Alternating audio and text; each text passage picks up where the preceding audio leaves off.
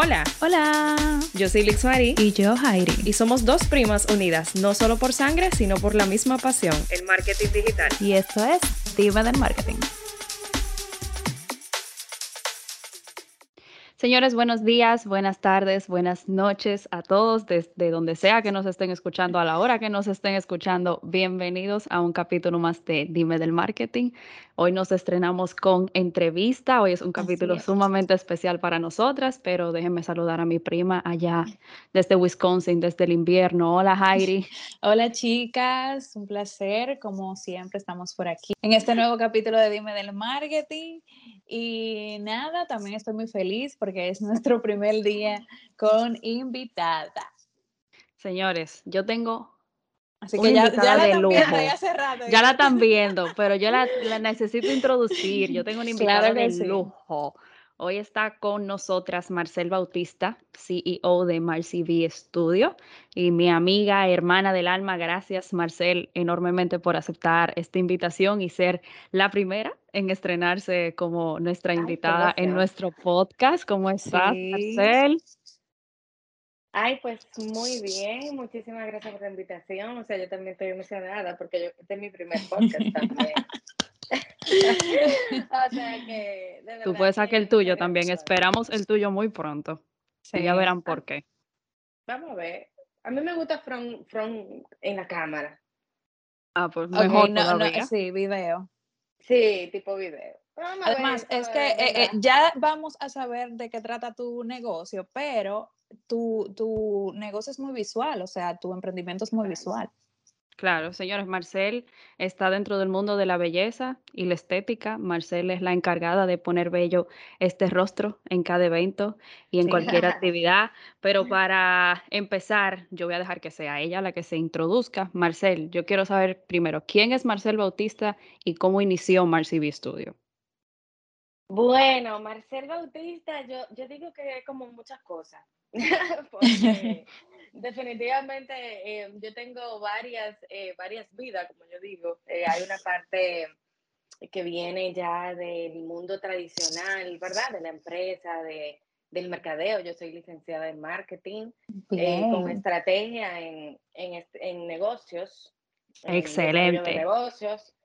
Y, y, bueno, tenía toda una vida de, digamos, normal de, de, esa parte del marketing. Duré muchos años trabajando en mercadeo y, y bueno, la vida me ha encaminado a MarCV Studio y MarCV comenzó como un tente ahí. ¿Sale con tente ahí? Sí. un plan B. Un part-time. Claro. No, ni siquiera un part-time. Para mí eso fue de que, bueno, a mí me encanta el arte, yo soy muy artística y desde siempre he estado involucrada en algo que tenga que ver con arte. eh, pero en, con respecto a lo que yo hago hoy, eh, pues para mí nunca fue un emprendimiento de que yo tenía ese sueño, que quiero poner tal cosa, nada que ver. O sea, a mí me gustaba el arte, yo maquillaba y cogí un pique con un jefe que tenía. Y yo dije, pero ven acá. Es el yo no sé por qué siempre los piques con los jefes son el, el, primer, la primera motivación a, a uno emprender algo. Bueno, pues así mismo fue. O sea, yo trabajaba en una empresa multinacional bastante grande y me moví de trabajo. Y en ese otro trabajo no, no pude cuadrar. Y realmente, eh, a través de ese pique que cogí, yo dije, ok, que yo en este país, ustedes saben que aquí en República Dominicana, para los que nos escuchen de otro lado, eh, siempre la situación está mala. Aquí desde que yo tengo sí. de razón, la situación está mala. o sea que en ese tiempo yo recuerdo que yo pensé, bueno, la situación está mala, yo tengo que tener un, un, plan B. Claro. Porque eh, mira cómo yo, después de estar estable por muchos años en esta multinacional que trabajaba, eh, a los seis meses ya yo no quería estar donde yo estaba, porque no me gustó, por muchas cosas que pasaron. Pues yo dije, ¿qué yo sé hacer? Que yo pudiera como hacer un cursito y, y tener ese plan B por si acaso, porque ya yo no estaba en esta, en esta seguridad con la que yo uh -huh. me venía manejando toda mi vida. Eh, y bueno, y así entonces ya yo maquillaba porque me gustaba, por ser la menor de cuatro hermanas. Y uno siempre, ya tú sabes, comienza desde ahí sí. a ver yo recuerdo que como a los 12 años yo salía con como la pinche así al, al, salón a decirle a mami, mira mami, cómo me puse. Y ella con una cara que no me quería sentir mal, pero ustedes se hicieron. Entonces, eh, bueno, pues así yo comencé a maquillar y yo tenía clientes, pero yo respeto mucho las profesiones, entonces yo no cobraba ni nada hasta que me comenzaron a llamar eh, que venga a mi casa, que ve un domicilio, que no sé qué, y yo ahí le cobraba la gasolina y vaina así. Pero bueno, nada, el punto Pero te sirvió quizás para experiencia, para ganar más experiencia. No, no, definitivamente. O sea, yo duré maquillando informalmente desde el 2007. Y yo vine a emprender de manera formal. Sí, claro, yo vine a emprender de manera formal en el 2015.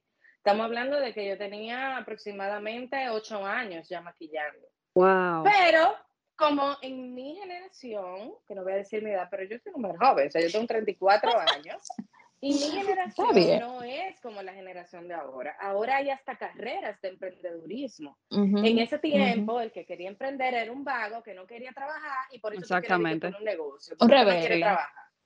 Exactamente. Entonces, como yo me crié en esa generación y mis padres muy tradicionales, para mí nunca fue un de que, ay, vamos a poner un negocio. Sino que yo quería hacer un plan B por si me quedaba sin trabajo otra vez. Claro. Pues tener un picoteo ahí por si acaso. Un, paréntesis, hablando de esto mismo que tú comentas, es que las universidades no nos enseñan a ser emprendedores ni a formar nuestra propia empresa. empresa. Las universidades nos enseñan a ser empleados y nosotros, o sea, la, de tu generación en adelante, nosotros comenzamos a aprender de los errores de los padres, que también fueron enseñados a ser empleados y vemos que se quedaron estancados por tantos tiempos y nosotros lo que pensamos es, bueno, ¿qué nosotros como hijos podemos hacer diferente para no cometer el mismo error? Y ahí comienza a surgir la era de todos los emprendedores. Yo creo que de, del millennial para acá prácticamente. Claro, y también desenvolverte en algo que realmente te gusta. Exacto. Sin embargo, déjame decirte que yo que he vivido los, los dos mundos, te puedo decir que yo creo que podríamos un post nada más de eso. te puedo decir yo creo que el emprendedurismo no es para todo el mundo. y es 100% válido que tú quieras trabajar en una empresa, que tú quieras crecer en una empresa, que tú quieras ser VP, presidente, lo que sea, de una empresa, porque todo tiene sus pros y sus contras. Realmente emprender es muy bonito y es muy gratificante, pero es muy difícil. Y cuando tú no tienes todos los juegos, o sea, como todos los, todos los eslabones para completar eso, se te va a abrir el pecho. Entonces vas a vivir frustrado porque no funcionó. Y definitivamente hay cosas que uno controla y hay otras que no. Entonces, ese tema del emprendedurismo, tampoco yo soy muy pro a, hay que emprender y el que no emprende está atrás. No, mentira. No. Mentira. O sea, y, y, y yo te quiero hacer... empresas y grandes ofertas laborales. Y yo te quiero hacer unas preguntas. Entonces, cuando tú empezaste, eh, ¿con cuáles servicios tú comenzaste en ese tiempo? O sea, ¿Y, qué, ¿Y cuál es el cambio que tú has hecho a través del tiempo? O sea, yo comencé con tantos servicios básicos que tú me vas a decir ahora, y ahora entonces yo estoy manejando una X cantidad de servicios, por lo que tú mismo dijiste, tú aprendiste en el camino. Sí, porque ya Marcivi Studio no es solamente maquillaje y peinado. Exacto. ¿Cómo tú iniciaste y, tu evolución? Tu evolución de, desde el 2007 me mencionaste, ¿verdad? Hasta ahora. Bueno, yo comencé maquillando y del 2007 al 2015 comencé solamente maquillando. Yo siempre he tenido el pelo muy largo y yo me hacía mis ondas, o sea que yo sabía hacer ondas porque yo me las hacía yo. Claro. Entonces cuando yo comencé a emprender, comencé solamente con maquillaje y duré un año a domicilio. Y solamente trabajaba a domicilio porque no tenía un lugar donde, un lugar. donde trabajar. Yo recuerdo que yo, con ese pique que cogí, que te dije, esa gente me debía un dinero y yo tengo una amiga maquilladora para que para mí es mi mentora, que se llama Lilian Baez, eh, que fue en ese tiempo, en esos ocho años, fue la que me decía, pero ven, que tú maquillas bien. Y yo dije, en serio, pues vamos, yo voy contigo. Así fue. Eh, pues entonces ella, yo la llamé y le dije, me voy. ¿Para dónde? Yo puedo estudiar maquillaje. Y ella me dijo, vamos para Los Ángeles, es el mejor lugar. Entonces ahí me fui para Los Ángeles, hice un cursito y con ese curso que para mí fue como el despertar, yo vi lo diferente que yo trabajé con un solo curso intensivo de 40 horas. Y yo dije, pero que si esto es un solo curso, ¿qué yo puedo hacer? O sea, o sea, wow, o sea, mis posibilidades son infinitas. Entonces yo vine, bueno, la gente comenzó a pedirme eh, que si tú no haces onda, que si tú no haces un peinado, porque ya la gente, obviamente, con, con el día a día, las cosas van muy rápido. No, y el marketing de boca a boca también. Exacto. Todo el mundo quiere resolver eh, en un solo lugar para ahorrarse tiempo. Entonces, eh, pues yo comencé a hacer ondas, pero contrataba a peinadoras que me vinieran a ayudarme, porque yo no sabía, yo lo único que sabía hacer era ondas. Eh, bueno, pero las cosas se fueron complicando y me tocó aprender a peinar. Y me encantó peinar. Y yo dije, wow, peinado, qué chulo. Y ya yo ofrecía maquillaje y peinado. Bien. Pero ¿qué pasa? Como yo vengo de un mundo totalmente distinto, con un salario distinto, con una formalidad, pues yo dije, wow, pero para yo ganarme eh, los 100 mil pesos, por ejemplo, que yo ganaba en ese tiempo, para yo ganarme este dinero, que yo tengo que hacer? Es mucha la gente que yo tengo que maquillar. eso, eso yo como que lo tenía en la mente. Claro. Eh, y entonces eh, yo fui viendo y buscando servicios que fueran como más recurrentes, porque el maquillaje es un servicio de lujo. Por lo tanto, tú vas a ver a un cliente de maquillaje como muchísimo cinco veces al año. Y para yo vivir del maquillaje con cinco veces al año por cliente, imagínate la base de clientes que yo tengo que tener para poder tener un negocio estable. Totalmente. Esa inquietud, pero claro, ese discernimiento me lo da la carrera, me lo da el marketing, me lo da la estrategia de negocios. Entonces, eh, por ese lado, entonces yo fui investigando y yo dije, bueno, cejas, depilación. Tenía una amiga en ese tiempo, muy buena amiga, muy cercana, que hasta yo le regalé de cumpleaños, recuerdo, la mitad del curso para que ella viniera aquí a sacar cejas, porque realmente yo lo que me gustaba era maquillar y yo maquillaba y peinaba porque ya me gustaba. Entonces, eh, ella al final no pudo por un tema del mismo tránsito, de, la, de, como del transporte, X, Y, bueno, se cayó y yo dije, bueno, pues yo voy a tener que aprender yo, porque por lo menos un cliente de cejas es un cliente que viene más recurrentemente, más dos veces al mes o como mucho una vez cada tres semanas y no sé qué. Bueno, pues ahí hice un curso de depilación con, con mi, la que me depilaba a mí hace como 15 años, desde que yo tenía 18 años, que para mí es una de las mejores depilando con cera. Pues yo le dije, mira, yo quiero hacer el cursito porque el fulano no va a poder, entonces dámelo a mí, me lo dio. Y ahí yo comencé poco a poco hice el curso de hilo, que ella misma me dijo, mira, yo voy a hacer de hilo porque en ese tiempo como que se estaba poniendo de moda. De moda. Y, e, exacto. Y entonces yo lo hice y no me gustó para nada. Yo dije, pero ni muerta hago yo esto. porque no aprendí. Y yo soy muy respetuosa. Yo creo que parte del éxito ha sido eso, respetar lo que yo no sé hacer. Y hasta que yo no estoy segura, pues entonces definitivamente no. Y así sucesivamente te puedo ir diciendo cómo yo fui implementando todos los servicios hasta que ahora yo tengo nueve categorías de servicios. Eh, dentro de lo que están, obviamente, maquillaje y peinado, depilaciones y tintados, con cera y con hilo, porque después aprendí. Eh, tengo Exacto, tengo pestañas pelo a pelo, que si te cuento el tema de la pestaña, eso, eso para mí, o sea, lo más difícil que yo he podido aprender en toda mi vida han sido las pestañas pelo a pelo. No, eso es súper delicado. Eh, súper delicado y difícil. De todo, de todo. Yo creo que de todo lo que yo sé, lo más No, una cosa es saberla poner y otra cosa es que se vean natural, porque cuando uno busca servicio del pelo a pelo, específicamente porque yo quiero que mis cejas se vean natural, si no yo me pongo una ceja cualquiera.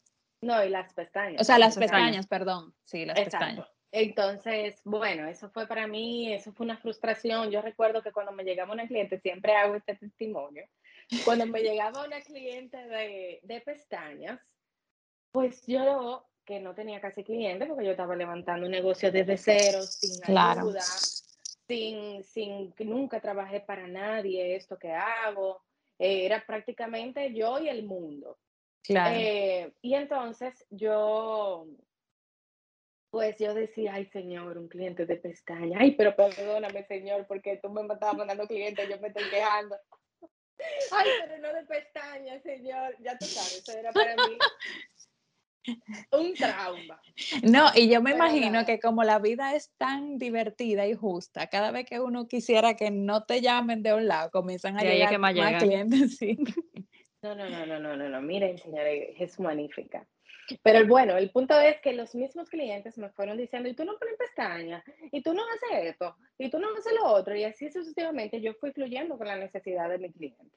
Y entonces por eso este, mencioné el maquillaje peinado, las pestañas, las depilaciones, y luego vino la micropigmentación, de cejas, que fue más delicado aún.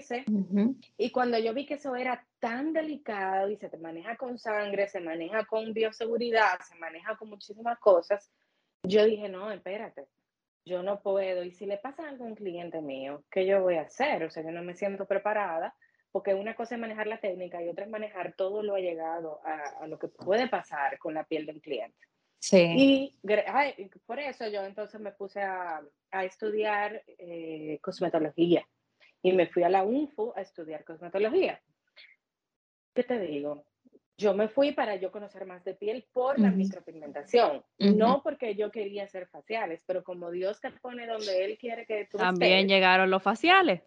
Pues entonces cuando yo comencé a estudiar y yo vi que era tan chulo, yo me enamoré de eso y bueno, hice el básico y hice el avanzado. Duré dos años estudiando cosmetología en la UNFO.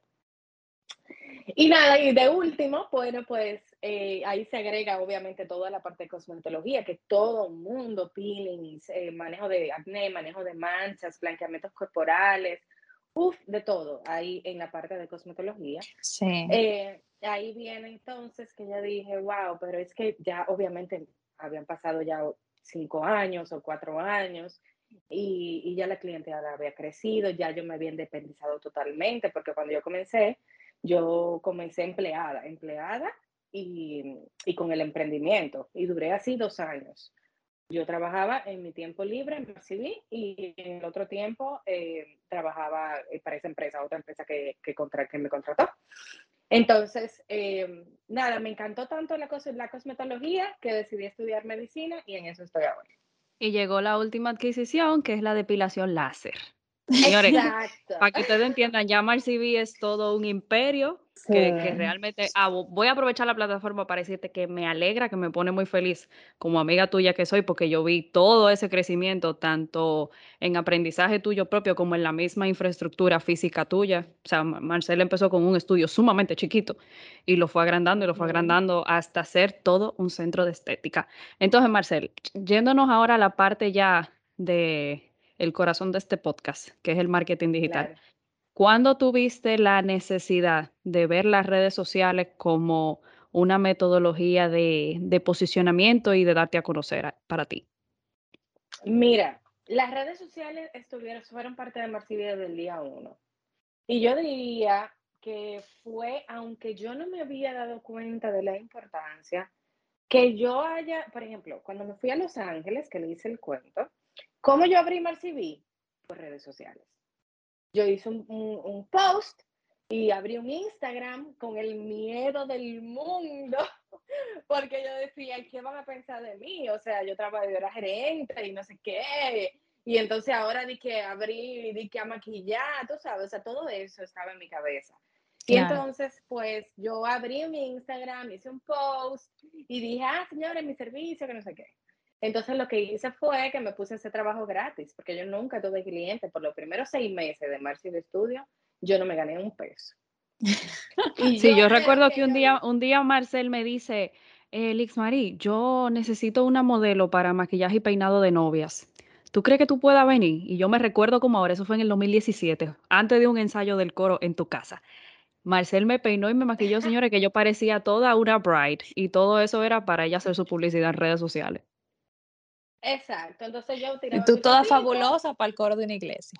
Así mismo, así mismo me senté en casa de Marcel con mi maquillaje y mi peinado a cantar. Así mismo. Y así yo lo hice. Y yo cuando no tenía cliente, pues yo simplemente eh, me ponía, llamaba a todo el que yo conociera y me ponía a hacer lo que sea y le daba para allá y posteaba. Y maquillaje de novia, qué sé yo qué. Y ya tú sabes. Y bueno, Marcy siempre tuvo, gracias a Dios, desde el principio, siempre hubo el tema de las redes sociales. Em, y me tocó hacerlo todo yo por muchos años. Eh, pero, paradójicamente, la importancia de las redes sociales, ya de una manera consciente, yo puedo decir que fue en pandemia. Esa era la siguiente pregunta. Sí, si tú sentiste un cambio, eh, prácticamente un antes y un después. Eh, cuando bueno, tú... mira, el negocio comenzó a crecer, yo lo hacía todo y ya yo no daba abasto. Eh, yo siempre he sido muy automatizada. Eh, entonces, eh, ya yo tenía las citas por, bueno, desde siempre, desde siempre yo tuve las citas por, de manera online, linkeada al Instagram y trataba como de simplificarme el trabajo operativo, pero llegaba un punto en que ya yo no podía más. Y entonces, en ese momento, yo comencé a pedir ayuda y a contratar a fulano, a fulano y qué sé yo qué, pero entonces como que no me convencía, al final yo tenía que hacerlo todo. Y bueno, hubo un tema ahí. Entonces, entre tanto ese eh, brinco y buscando a alguien hasta que finalmente en marzo del año pasado, estábamos en plena pandemia, eh, yo contraté a una empresa que se dedica al marketing digital y comunicación digital. Y a partir de ese momento, señores, wow, yo soy otra persona.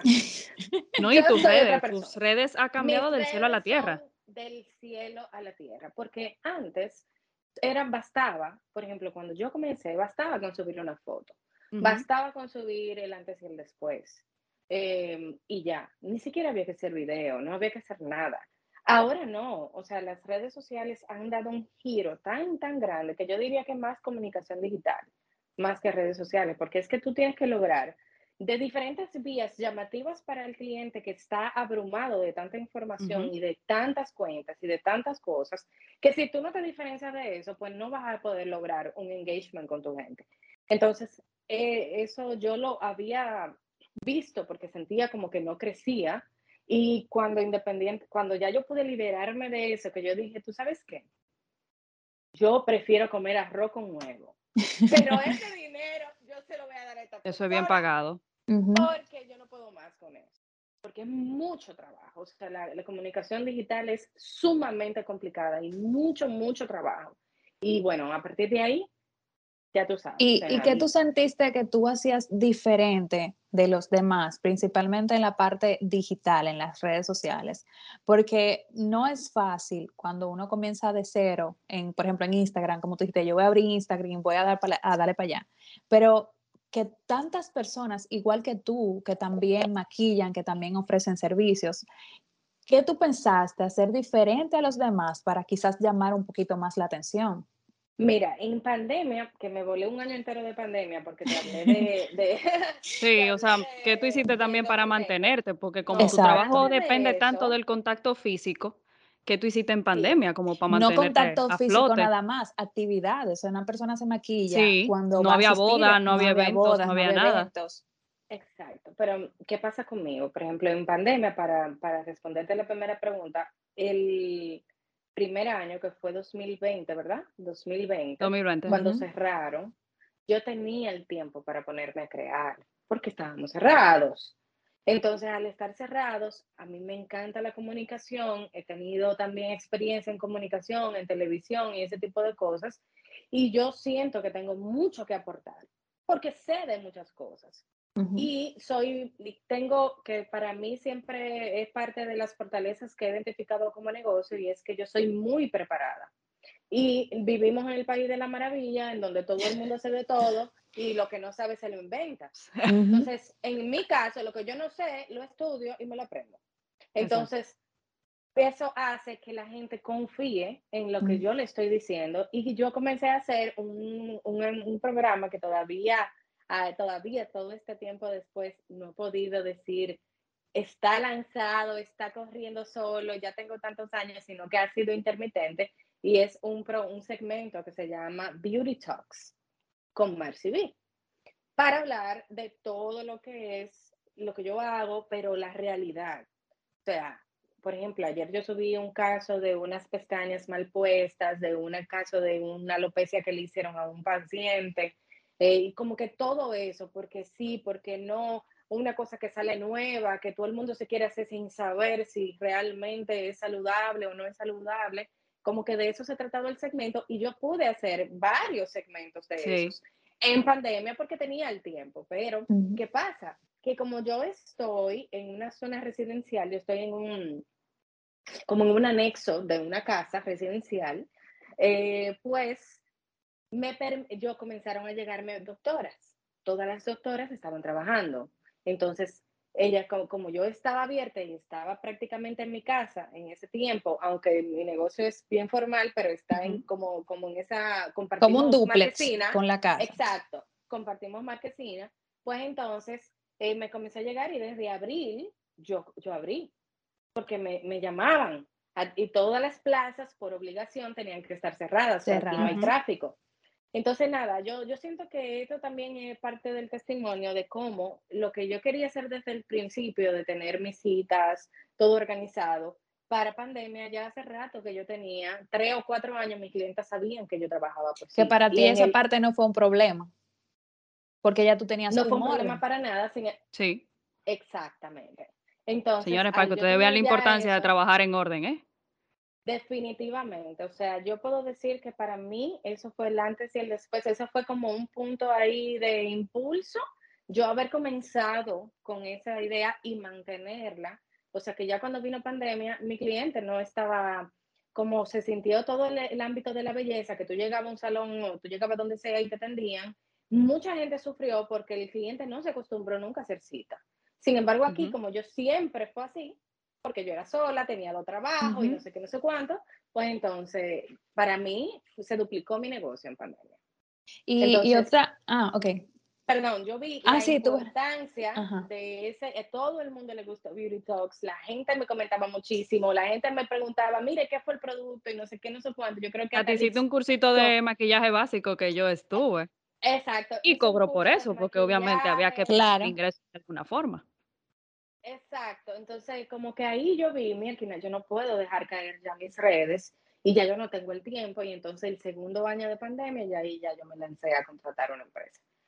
Entonces eso era como el, el, linkeo. Yo creo que las redes sociales, aunque te voy a ser honesta, no me gusta. Si tú me dices a mí hoy, Marcel, tú tienes que hacerlo todo tú, yo me doy un tiro es que es muy demandante, las redes sociales son muy demandantes y más cuando tú tienes un negocio, porque hay muchas personas que consultan y tú tienes que estar pendiente de esas consultas, tienes que responder, tienes que estar pendiente. Si dejaste de publicar, también cae tu negocio, que te iba a preguntar. Como parte, o sea, en el team de Liz Marillo, usualmente Liz María es más la parte eh, mercadóloga, yo soy más la parte visual. Para mí es muy importante el manejo visual de una empresa o un emprendimiento. Yo me enfoco mucho en que no solamente nos lancemos, creemos las redes sociales, subamos cosas, sino que hay que dedicarle tiempo en hacer contenido de calidad en el sentido visual, o sea, imágenes buenas, invertir quizás en un buen teléfono. No soy fotógrafo, pero puedo comprarme un buen teléfono celular donde yo pueda tener imágenes de alta calidad. Entonces, tú implementaste esto eh, tú sentiste que es una diferencia quizás cuando nosotros le ponemos más empeño a una imagen de calidad en nuestras redes sociales? Y ahí lo voy a combinar con la última pregunta. Dentro de todo lo que tú has hecho en las redes sociales, ¿cuáles han sido los formatos de publicación que han sido tus favoritos? Porque te gustan y porque te han dado muy buen resultado en las redes. Bueno, mira, tú estás hablando con una persona que se frustraba porque lo que yo maquillo, el ojo humano, o sea, yo trabajo en arte. No todos los negocios, y eso es una realidad, no todos los negocios tienen la demanda visual que tiene un trabajo en arte. Claro. Porque yo maquillaba, yo veía ese maquillaje y yo decía, wow, qué bello. Y cuando tiraba la foto y yo veía la foto, yo decía, pero que eso no es lo que yo estoy viendo. o sea, no sé si le ha pasado. sí, sí, sí. Eso no fue lo que yo hice, ya tú sabes. Entonces, yo, claro, desde siempre, yo también compré una cámara que anda por ahí y, y, siempre, y de hecho, para mí, mi teléfono celular es un arma de trabajo y la cámara tiene que ser perfecta. Porque si no, yo trabajo en detalles y trabajo en close-ups. Entonces, uff, yo necesito ver los detalles. Porque en este mundo la gente quiere ver eso, quiere ver una diferenciación. O yo tengo que enseñarte el color que está saliendo, eso puntual. Y si yo no tengo un celular o una cámara que me proporcione esa calidad, pues no vendo.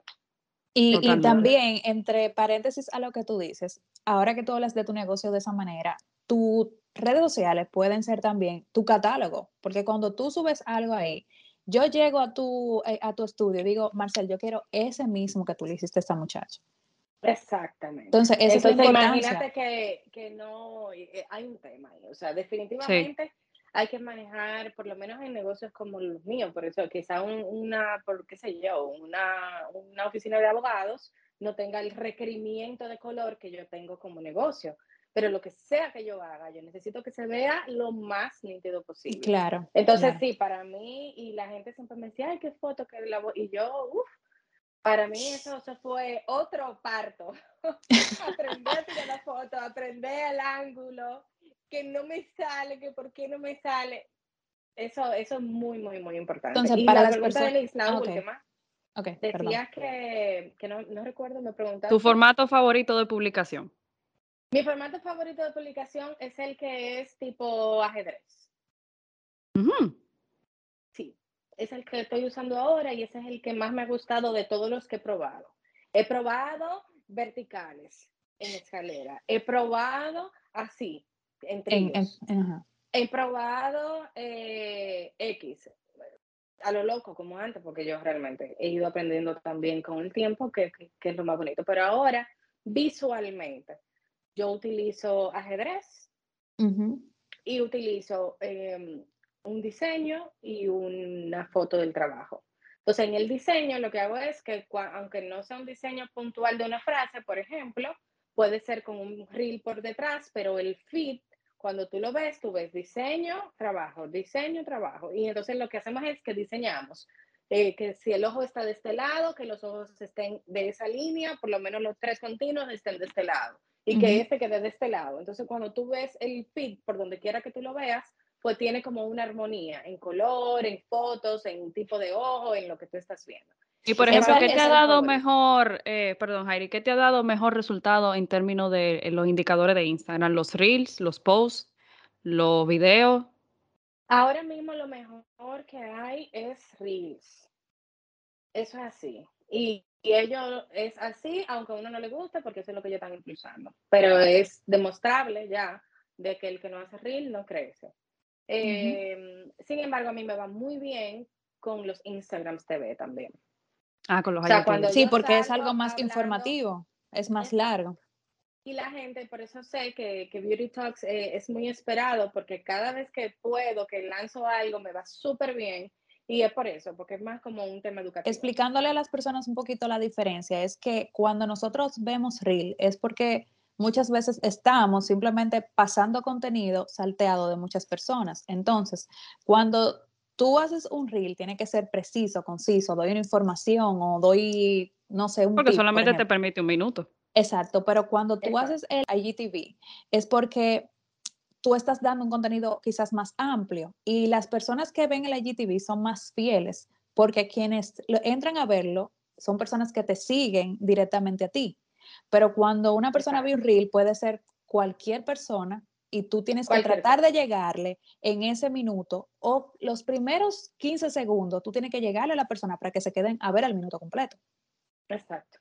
No, definitivamente las redes sociales, eh, para mí, yo creo, en lo que he aprendido en este tiempo, número uno, tiene que ser auténtico. Porque realmente, por ejemplo, si yo no soy una persona cómica que estoy bailando y se va a ver forzado y no se ve bien. Exacto. Si, si tú no eres una persona coqueta y de repente tu reel tú lo quieres hacer así porque tú viste que alguien lo está haciendo así, no se va a ver bien. Tú tienes que buscar tu esencia y dentro de tu esencia tratar de hacer diferentes cosas. O sea, al final sí, o sea, al final eh, una, a mí me va, gracias a Dios, mejor con los reels, obviamente, pero no es que me va mal con fotos. O sea, que todo depende, el contenido quizás de más impacto tiene que ser en fotos. Quizás un contenido más ligero tú lo haces en reel. Entonces, ahí uno va combinando con diferentes estrategias para que sea diferente, para que la gente se detenga a ver lo que tú estás haciendo. Y también y la que agregue valor. Exacto, y también las personas tienen que tener conciencia de si algo no te funciona, prueba otras cosas, porque también, como tú dices, no todas las redes sociales son iguales, ni todos los negocios son iguales. Cada quien tiene que ir tanteando hasta que tú llegues al punto y encuentres tu, tu, armonía, ok, esto es lo que me funciona, porque no todas las cuentas funcionan los reels. Por ejemplo, ¿qué va a decir, como tú mencionaste ahorita, un abogado en un reel? ¿O qué puede decir, eh, no sé, un doctor si puede dar información que las personas la pueden seguir, pero no todos? Es solamente tantear hasta que tú encuentres qué te funciona mejor. Exactamente. Eso es así. Bueno, Marcel, yo creo que podemos pasar horas hablando de este tema, pero principalmente miren cómo se conecta algo que yo dije en un capítulo recientemente sobre el contenido orgánico. La importancia de que tu contenido se vea genuino. Aquí hay una marca que nos está confirmando que eso debe tomarse en cuenta. Así que, señores, llegamos al final. Sobre todo. Y tú puedes dar una recomendación en base a lo que tú aprendiste eh, para ya cerrar. Tú puedes dar una recomendación y quizás decirle a esas personas que tienen redes sociales, que no siempre funcionan las redes sociales, que no se desmotiven y que no dejen de crear contenido. Bueno, varias cosas, y sobre todo para los emprendedores. Número uno, hay que comenzar. Y hoy en día tenemos muchas herramientas. Buscar una herramienta, por ejemplo, como Canvas, si tú no tienes el capital para pagarle a alguien, no te vas a descapitalizar. Aprende a usar Canvas, haz lo mejor que puedas, pero hazlo. Porque si no, nunca vas a tener el capital. Mucha gente deja de hacer las cosas porque no están a la altura de lo que quisieran estar. Pero quizás yo no estoy a la altura de mi máster que tiene 15 años, yo tengo 6. Pero quizás una persona que tenga dos años no tiene la altura que yo tengo. Pero eso va en proceso. A veces queremos estar donde está mi máster y no entendemos que eso tuvo un proceso. Entonces, número uno, empezar con la herramienta que más te gusta, herramientas básicas, un cursito hasta online, que hay hasta gratuito, hasta de 10 dólares, que pueden enseñarte a cómo tú comenzar a postear tus cosas. Y ir fluyendo, ir fluyendo con lo, con lo que puedas. Hay que vencer el miedo a hablar, porque definitivamente hoy en día la comunicación es muy importante. Y dale para adelante. Y escuchar Dime del Marketing. Exactamente. Exactamente. Eso es importante, claro que sí. Marcel, gracias. gracias. Empezar y darle para allá. Y si no hay clientes, busquen gente gratis. Olvídense que todo el mundo ha trabajado gratis en esta vida. Claro, a veces por ahí se tiene que iniciar. Es que esa persona que tú le hiciste ese trabajo te va a recomendar. Te va a recomendar. Señor, y para que ustedes tengan una idea, Marcel fue la que maquilló y peinó a Jairi para su boda, cabe destacar. Claro, eso, e, ella queda. Aquí hablamos con base y testimonio. Yo sé que ella ha trabajado con muchas personas, pero un punto muy importante, cuando tú trabajas para mucha gente y la maquilla para muchas personas, o sea, maquilla a muchas personas para su boda, ok. Pero para la esposa, para la novia, tú siempre vas a quedar como su maquillista de por, de por vida del día especial. Entonces, eh, ya tú quedaste en un pedacito de, de, mí para siempre, porque fue el día especial de mi boda. Ah, Marcel, gracias, de verdad, también gracias por, por estar con nosotras, por hablarnos de tu experiencia y por darles esto consejito tú como marca, ya como empresa, de la importancia que ahora mismo tiene el marketing digital en, en una marca, en una empresa. Así es. Así que señores, sigan a Marcel, pueden encontrar a Marcel en Instagram como Marcel Studio. Ahí mismo tienen un link donde pueden hacer su cita, pueden ver fecha, hora disponible, el tipo de servicio, los precios. Marcel tiene todo súper transparentado. Vamos a dejar su Instagram aquí para que puedan entrar a, sus redes sociales también y puedan ver su trabajo. Así mismo. Y nada, recuerden también a nosotras. Muchísimas gracias por invitarme. Siempre. Muy contenta, me encantó. Estamos muy contentos, ¿verdad? Y prepárense que van a seguir más entrevistas, así que nos pueden decir a quién más quieren escuchar por aquí. Recuerden que nos pueden conseguir como arroba dime del marketing en Instagram, a mí como arroba G, Jairi RD en Instagram. Todo se queda en la cajita de descripción, tanto en Spotify como en el canal de YouTube. Así que nada, hasta la próxima semana. Marcel, un beso y muchas gracias por acompañarnos. Bye bye.